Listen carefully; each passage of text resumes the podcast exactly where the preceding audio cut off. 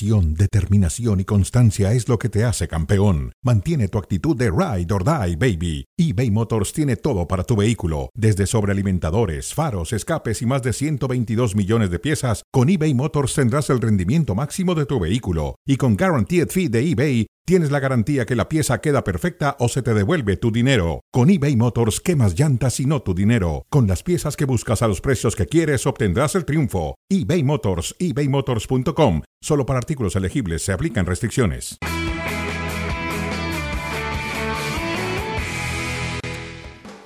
Es fuera de juego, 19 de noviembre, no señor, de febrero. Es un gusto que nos acompañen en esta emisión de Fuera de Juego con la jornada 25 de la Liga en España en los libros, en compañía de Mauricio Imay, de Richard Méndez. Les saludamos con mucho gusto. ¿Cómo estás, Mauricio? Hace mucho no te lo decía con el gusto de siempre, mi querido Chiro. Ah, qué barbaridad. Y se siente muy bien. Qué gusto verte, igual que a Richard Méndez. Vamos a recapitular lo que nos dejó el último partido que faltaba de esta jornada 25. El Real Madrid había dejado dos puntos en el camino, fue a Vallecas y empató con el Rayo Vallecano. Entonces, la posibilidad para el Girona, pero antes tenía que ir a ganar a la casa del Athletic Club de Bilbao y eso no es nada sencillo y menos con la versión actual del Athletic Club. Vean estos errores y esos le costaron muy caros al Girona en este partido. Gol tempranero. Sí, eh, esos, esos errores individuales y después hay que decirlo, el Girona tiene la capacidad de respuesta como los ha tenido, como la ha tenido en distintos partidos a lo largo de la temporada, todavía con Mitchell suspendido.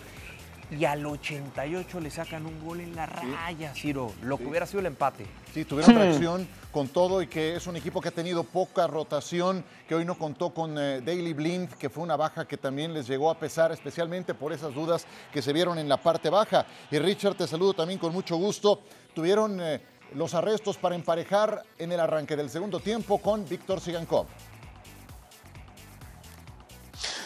Con el gusto de siempre, Ciro, Mauricio, llegaba esa oportunidad con Sigankov. Parecía que íbamos a ver un partido totalmente diferente de lo que había mostrado el primer tiempo, donde el Athletic dominó, donde el Athletic tuvo demasiadas oportunidades basadas también en la gran cantidad de errores hasta infantiles que tenía el conjunto catalán. Pero después Berenguer se encargó él solo de volver a llevar la propuesta de la ventaja al conjunto vasco, que después lo termina ganando con algo de susto sobre el final, pero muy meritoria la victoria del conjunto del Athletic. Otra vez problemas atrás y la anotación que lograba en este caso Iñaki Williams corría el minuto 60 y así los vacunaba. Y el cierre fue bastante sólido del Girona, Mauricio. Vendría el gol de Eric García a 15 minutos del final y todavía al final pudieron empatarlo. Sí, esos 15, 20 minutos finales, los mejores del Girona en el transcurso del partido. Aquí se revisó si no había posición adelantada. Para mí no la toca. ¿eh? Sí, correcto. Y ahí está precisamente su entrenador ahí la revisión de parte del colegiado, del árbitro central de este partido que fue José Sánchez. Y de esta forma el triunfo para el Athletic Club de Bilbao ante el Girona. Aquí está la última. Cómo se generó ese mano a mano con un trazo muy largo y la salvada de Vivian sobre la raya para el 3 a 2 definitivo. Pierde el paso el Girona y no es capaz de capitalizar el empate en Vallecas del Madrid. Bueno, creo que eh, otra vez empezamos el partido muy temprano eh, perdiendo. Sí que después el equipo después ha reaccionado muy bien. Hemos tenido un par o tres de ocasiones muy buenas. Y después la segunda parte metes el gol y muy rápido. Pues bueno, eh, jugadas que, que, a lo mejor tenemos que aprender, ¿no? por eso yo creo que tiene tanto mérito lo que estamos haciendo, porque queremos sacar todos los balones jugados y a veces pues bueno, yo creo que la experiencia ¿no? te, la dará el tiempo jugando juntos, que por eso digo ¿no? que creo que el mérito de este equipo es increíble. Eh, la manera de jugar no la vamos a, cambiar porque muchas veces pues por salir desde ahí jugado pues hemos acabado en gol y después al final pues bueno, eh, hemos tenido un par o tres de ocasiones muy muy claras, pero bueno, no ha podido ser. La realidad siempre ha sido que nuestro objetivo era estar en Champions, eh, seguimos estando ahí y obviamente hoy nos recortan distancia todos los que están detrás nuestros, pero tenemos que seguir, eh, no vamos a engañarnos, venimos de un calendario muy difícil, la Real en casa, dos salidas fuera muy, muy, muy complicadas y hay que seguir. Lo reconoce Eric García. Aquí no fue la cuesta de enero, fue la cuesta de febrero para el Girona. Consecutivamente tuvieron a la Real Sociedad, Real Madrid y Athletic Club de Bilbao y apenas cosecharon uno de nueve puntos posibles. Y así es como eh, ha perdido el paso, muy difícil sostener el ritmo ganador del Real Madrid y ahora que se abrió esa oportunidad, pues apenas capitaliza uno de nueve puntos posibles. ¿Hay o no hay liga, Richard Méndez, dadas las combinaciones de esta jornada 25?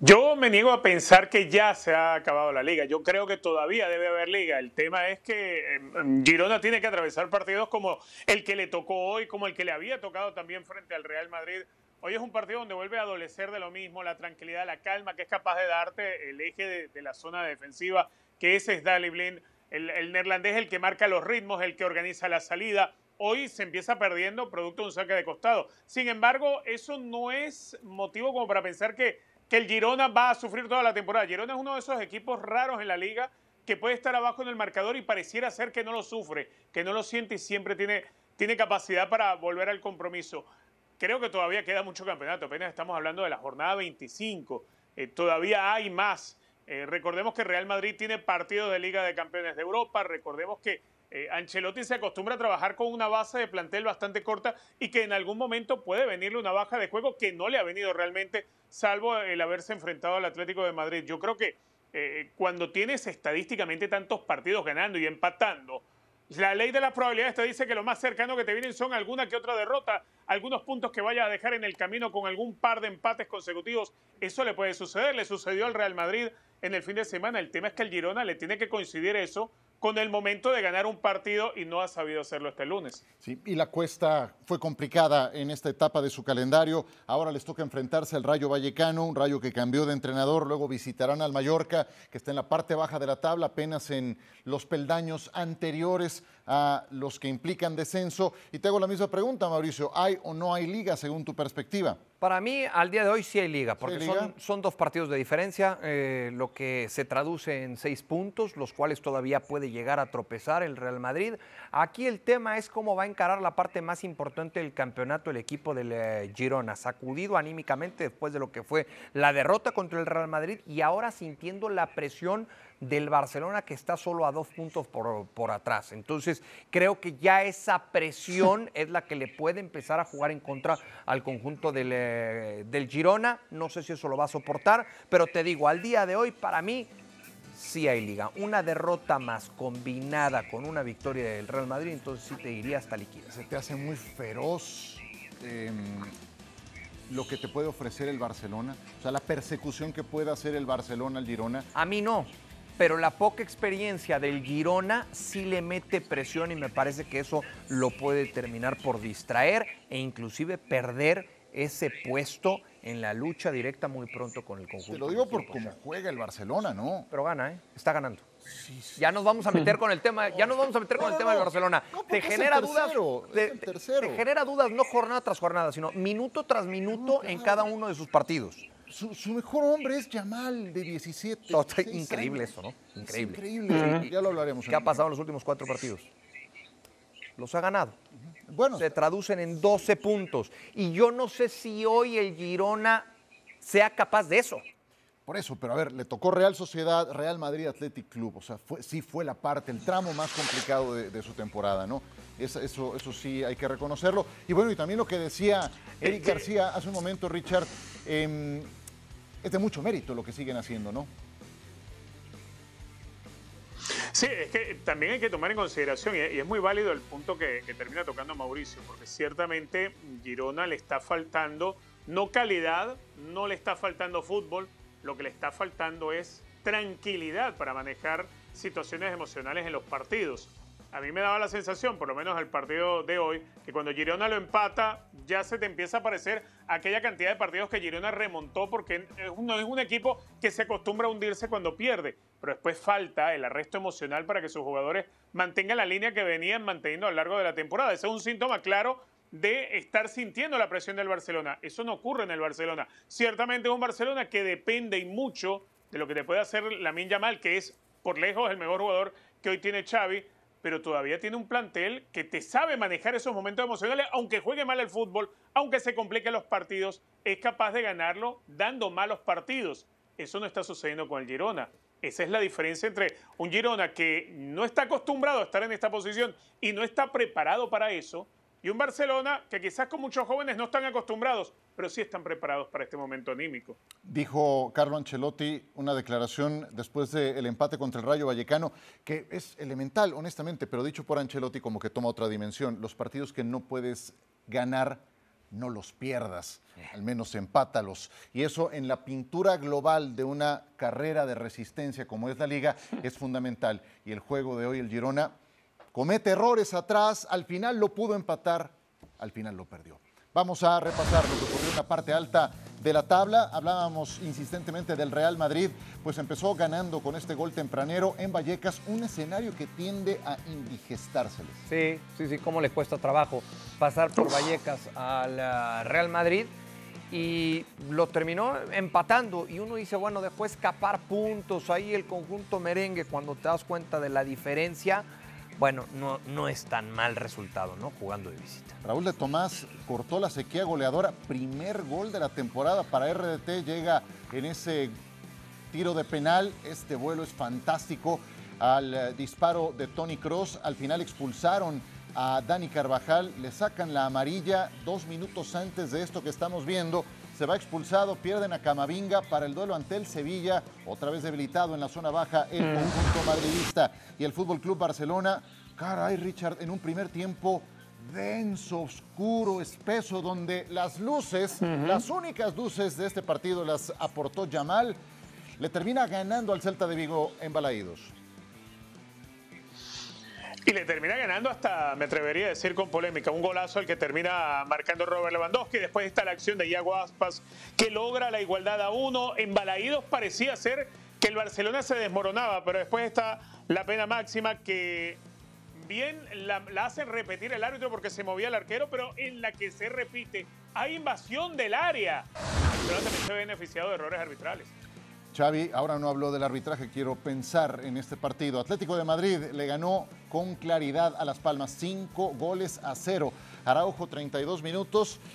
Aquí hay varias cosas para destacar del Atlético de Madrid, no nada más que vuelva a ganar en casa, el reencuentro goleador y también el que el Cholo recupere a Correa, uno de sus jugadores que no ha tenido una campaña acorde a lo que nos ha acostumbrado. Sí, lo que pasa es que Correa también eh, tiene esa etiqueta en la que está convertido o se ha convertido en el primer buen revulsivo que tiene a la mano Diego Pablo Cholo Simeone, pero que cuando recibe más minutos, o sea, cuando está pensado como estelar, le cuesta más trabajo. Es de esos típicos futbolistas que están para venir siempre desde la banca y marcar diferencia. Exactamente. Bueno, así está la parte alta de la tabla.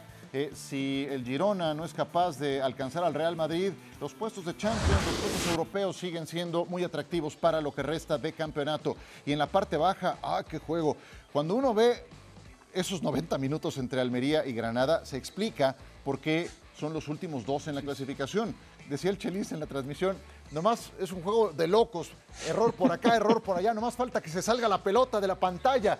Y sí, al final empataron y no les sirve de nada estos dos equipos. Es, es la realidad.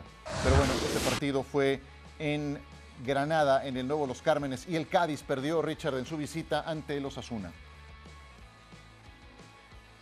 El Cádiz es otro equipo que ha sido de sub y baja en esta temporada, que le cuesta eh, levantarse. Un Osasuna que es importante que gane, además recordando que se le había ido uno de sus mejores elementos, el Chimi Ávila dejó el equipo. Uno podía pensar que Osasuna se iba a desmoronar y no. Por lo menos Osasuna sigue dando por lo menos señales de lo que fue el Osasuna de la Copa del Rey. Aquel que ilusionaba y conseguía buenos resultados. Este era un partido clave frente al Cádiz. Sí, y este es un resultado muy doloroso para el Mallorca. No es la primera ni la segunda vez que le pasa en la temporada. Mm. Juego que va ganando, que pudo sacar puntos y que termina perdiendo. Pero que todo el segundo tiempo lo juega con 10 hombres, Ciro. Sí, yo sé. Lo habían aguantado todo el segundo tiempo con 10 futbolistas y sobre la hora le terminan sacando el resultado al equipo dirigido por el, por el Vasco Aguirre. Una pena, por eso el festejo de esta manera por parte de algo así. La expulsión de Antonio Raillo, su capitán, tanto remar para ahogarte tan cerca de la orilla, eso fue lo que le pasó otra vez al Mallorca, que sigue sin eh, tomar oxígeno, sin poner tierra de por medio, está en el lugar 16, yo sé que son seis puntos, pero oportunidades se le han ido en el camino al equipo que dirige Javier el Vasco Aguirre. Esta semana estarán entrando en acción y para ser más exactos, el martes Atlético de Madrid e Inter de Milán. Partido bravísimo para el Atlético, especialmente porque abre en condición de visitante. El Inter es uno de los equipos en mejor forma de la actual temporada en Europa. Vamos a presentar lo que se dijo previo a este partido.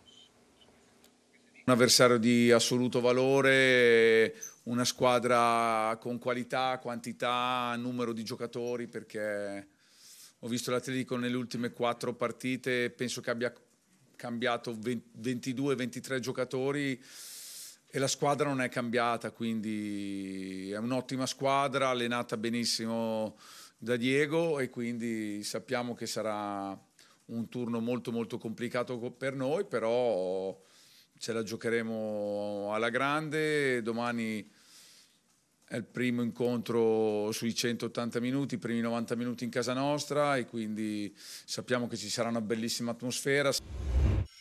Primero para hablar, para hablar del Inter tenemos que pensar que está entre los mejores cuatro o cinco equipos de, de, de Europa en estos momentos. ¿Por qué? Porque la liga habla por sí sola como, como la están llevando adelante, eh, de la manera que jugaron la Champions la temporada pasada, haciendo una grandísima final contra el Manchester City y ahora compitiendo con mucha más seguridad todavía. Eh, me gusta mucho cómo juega. Y cómo no, si el Inter es eh, el equipo que domina en la Serie A, es el líder en los octavos de Copa, quedó eliminado y fue campeón de la Supercopa. El Atlético de Madrid es cuarto lugar de la liga y viene de golear al conjunto de Las Palmas, lo que platicábamos, cinco goles a cero. Eh, les pregunto por el rival del Atlético de Madrid, ¿este Inter es mejor que el de la temporada pasada? ¿Temporada en la que fueron subcampeones de Europa, Mauricio?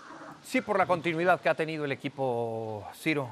Lo decía recién el Cholo Simeone y coincido plenamente con el técnico del Atlético de Madrid. Es uno de los mejores cuatro equipos que está desplegando fútbol en el viejo continente, eh, con una idea muy clara, con esa línea de tres defensores.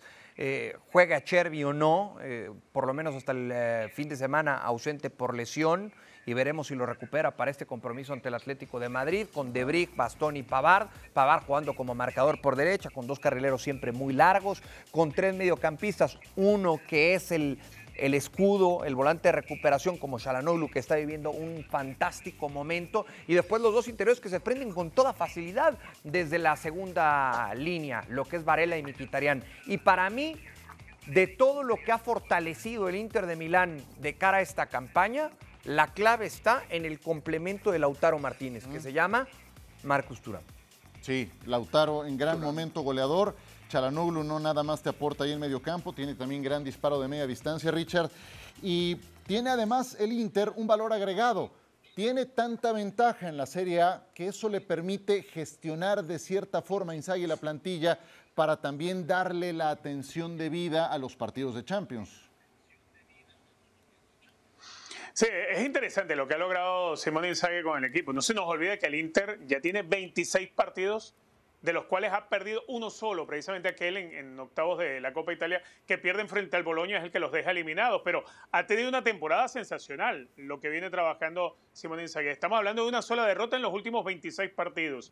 Eh, esa capacidad de, de crecimiento que ha tenido Turán al lado de la figura de Lautaro Martínez, cuando pones a ese par de delanteros en el esquema que acostumbra a jugar Simón Inzaghi, es natural que alguien como Turán tenga que depender y mucho del argentino. Pues no, es un complemento bastante equilibrado. Me gusta y buena parte de lo que marcaba Mauricio, porque incluso eh, en su posición de arrebatador de pelotas al rival te cumple ese rol mixto de aparecer también en el área, de probar el remate desde la larga distancia. A mí me encanta lo que sucede con, con el equipo de Simón Inzaghi y para este partido yo sí lo veo ligeramente favorito por encima del, Atlético de Madrid, pero es por el momento deportivo, por ver un equipo tan compacto. Y me llama la atención también dentro del esquema, pero creo que es más, a ver, es mucho más dócil para variar cuando está en cancha para pasar de un esquema a otro lo que hace el equipo de Simone Inzaghi que lo del Cholo Simeone. El Cholo Simeone hace un par de temporadas trató de implantar lo de los tres centrales y terminamos viendo dos dibujos muy parecidos, ¿no? Con los cinco en el fondo, bueno, con dos carrileros muy profundos. En el caso del Atlético de Madrid, bueno, a veces eh, se juega con Reinildo, con Samu por izquierda y por derecha con, con Nahuel Molina. Bueno, es algo muy parecido a lo que sucede en el Inter. Lo que quizá cambia del Inter en relación al Atlético es que hay mayor facilidad de pasar un esquema al otro, de reagrupar y de empezar a cambiar un poquitito el esquema en momentos de partido. Y eso creo que puede chocar y mucho con esa rigidez que ha planteado el Cholo Simeone, que hasta ahora también en la temporada le ha resultado bastante bien.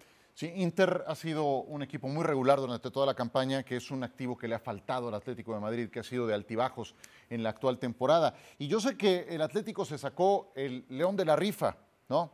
Pero tampoco creo que el Inter esté muy cómodo con que le haya tocado el Atlético y menos cerrando en el Metropolitano, donde es tan sólido el equipo de Simeone. De acuerdo, mm, de acuerdo, por, por la experiencia que te puede aportar Diego Pablo el Cholo Simeone en una instancia así, a 180 minutos. Yo comparto la idea de, de, Richard para mí en lo que es el previo y el papel, ¿no? en lo que nos toca analizar previo a que arranque este compromiso yo sí veo favorito al Inter de Milán por la actualidad de este equipo. Ojo, que yo esperaba que este Atlético de Madrid fuera eh, el candidato uno al título en Liga, el candidato uno al título en la Copa, en donde sigue con vida y uno de los más fuertes para la Liga de Campeones. Yo no lo veo en esta instancia como favorito. A ver, ¿al Inter lo ves favorito cerrado o amplio favorito, como dice ahí? ¿Amplio? 60-40. Ojo, eso es, eso es amplio. Eso es amplio. Richard, escucho que quieres agregar algo, venga. Sí, a ver, yo sí veo el Inter favorito y lo veo en la medida que el equipo del Cholo Simeone, más allá que igual el Atlético de Madrid es un equipo de altísimo respeto, el momento que hoy atraviesa el, equipo del Cholo Simeone en cuanto a su plantilla, eh, recordemos que jugó el fin de semana pasado casi eh, armando la pareja de ataque. Llorente ciertamente se siente más cómodo jugando en ataque. Hoy es alguien importante para ese esquema, acompañarlo con la figura de Antoine Griezmann porque, por ejemplo, no está Morata, porque de pronto no hay la suficiente confianza en Memphis Depay, que también ha tenido sus diferencias eh, eh, físicas. Creo que eso puede ser un hándicap en contra del Atlético de Madrid en la serie contra el Inter. Pues es una gran serie, no hay duda, esta entre Inter y Atlético de Madrid, primero en el Giuseppe Meazza, después en el Metropolitano. ¿Para ti favorito? Para mí favorito el Inter, pero por un margen más pequeño. Yo te diría un 52-48. Ah, sí, tan, tan, tan cerrado. Lo de acuerdo. Eh, y espero que en principio salgan vivos, salgan vivos de este primer partido. Y no es porque venga de Las Vegas, que ya, escuché aquí al productor que está diciendo, eh, no, no, no me hace eso más arrojado al momento de las apuestas. Créeme que no, hay que, hay que sacarle muchas veces la vuelta. Xavi, entra en acción pero será hasta el miércoles cuando enfrente al Napoli. Venga. Sí, tengo la sensación que hemos jugado bien y hasta el último tercio. Ahí nos ha faltado la claridad, eh, la calidad al final no, no, ha, no ha relucido, ha sido una pena porque nos ha faltado, creo, en el último tercio, el último pase, el centro, ese pase definitivo que lo hemos encontrado en el 0-1 y nos ha faltado eso. Yo creo que hemos estado bien posicionados, hemos estado bien en las pérdidas, eh, nos han generado poca cosa y al final, bueno, un partido de dominio nuestro que nos ha costado, es verdad, generar en el último tercio, pero contento, muy contento. Es un partido, es un campo muy difícil. Ellos han hecho un trabajo brutal a nivel defensivo, a nivel físico. Eh, se han dejado el alma para, para, conseguir un punto y al final llega, pues de manera así, de manera agónica, pero también es bienvenida. ¿no? Creo que el equipo ha hecho un esfuerzo. Eh, eh, la verdad, actitud, compromiso, implicación, ya dije que la decisión que tomé era para esto. Y bueno, de momento está saliendo bien. Y eh, desde la decisión, 10 puntos de 12 y además el equipo creo, que ha hecho un paso adelante. Hoy nos ha costado, es verdad, en el último tercio de generar, pero el equipo está bien, está bien posicionado, está atacando bien, está bien a nivel defensivo, está mucho mejor y bien contento, contento por el, por el paso adelante en general del equipo y evidentemente por los, por los tres puntos que son oro. Haces más logras más. Es presentado por The Home Depot.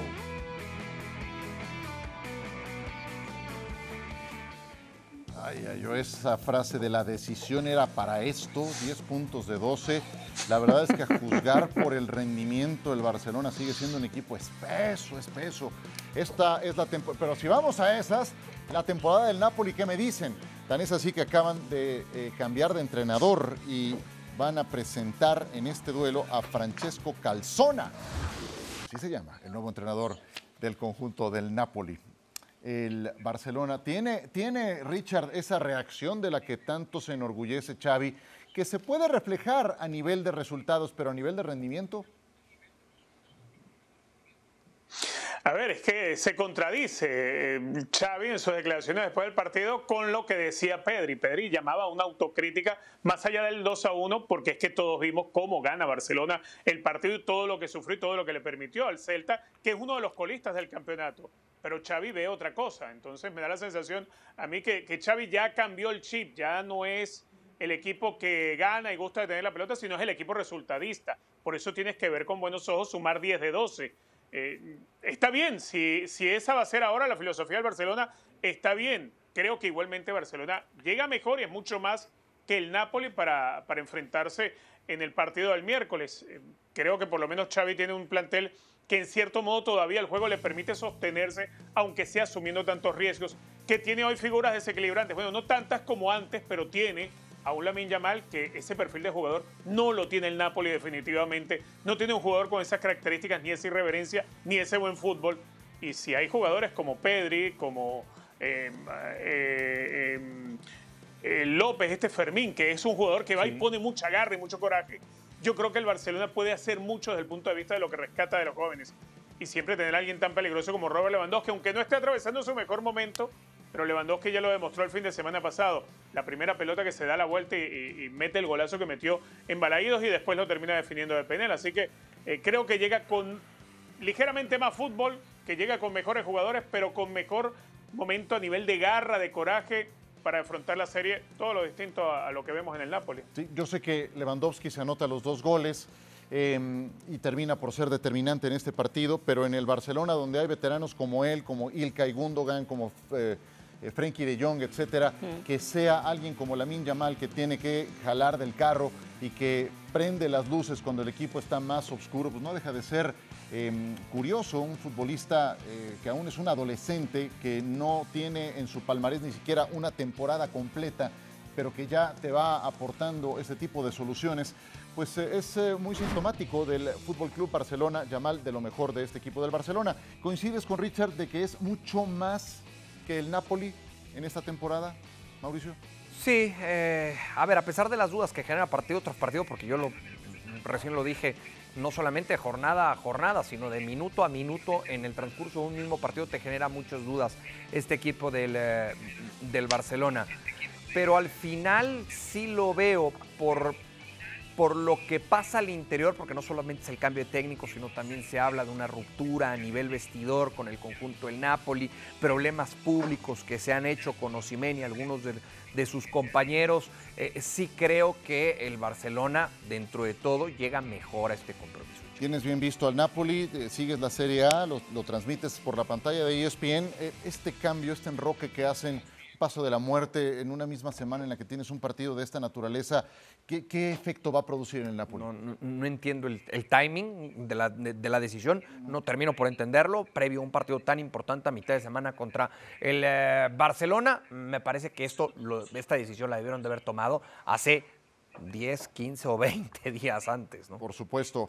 Bundesliga, Richard Méndez, lo de Bayer Leverkusen ya no debe de sorprendernos. Un equipo que se mantiene, que no baja la guardia, que está bien dirigido, que está muy bien aprovechado, que juega como conjunto.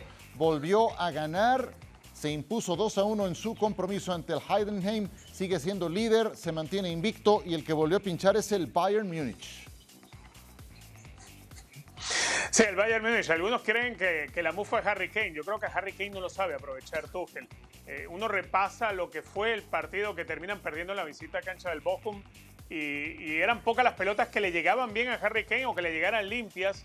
Eh, no se aprovecha la figura de Harry Kane. Es cierto, el fútbol se carga mucho sobre lo que es capaz de hacer Musiala, pero que además termina siendo un equipo ingenuo porque eh, incluso en la jugada del primer gol, lo que le terminan haciendo Joshua Kimmich eh, que es un movimiento de cadera para proteger la pelota, es algo lamentable cuando estamos hablando de un jugador que es internacional con la selección de Alemania. Lo del Bayern va en una caída libre y yo no veo a Thomas Tuchel eh, encontrar el camino. Por menos de esto, echaron al antecesor de Thomas Tuchel. Recordemos que Thomas Tuchel llega nuevo al equipo porque echan a Nagelsmann siendo el equipo que estaba peleando el campeonato con el Dortmund. Apenas el 23 de septiembre el Bayern le había ganado 7 a 0 al sí. Sí, sí. Y ahora, ahora pasó esto. ¿Cómo me explicas? A ver, dime. Increíble, increíble, con una interrupción en el partido, que se tuvieron que agregar más de 10 minutos en el primer eh, tiempo y con un Harry Kane que perdona a dos, Ciro. Difícil encontrar dos fallas tan claras cierto. como la que tuvo Harry Kane contra el Bochum este fin de semana. Y no olvidemos que el torneo pasado lo debió ganar el Dortmund. ¿Cómo perdieron el título Claro. al final? Ya Sí. desde ahí estaba tirando aceite el gigante bávaro. El gigante Richard Méndez es a quien le mandamos un abrazo. Muchísimas gracias, querido Richard. Gracias, Mauricio. Qué fácil es trabajar con dos gigantes La como verdad ustedes. es que sí, digo, bueno, sí es fácil. Qué cracks ustedes aquí, ¿eh? Y cero con la 10. Sí, vamos. Cero y creativo.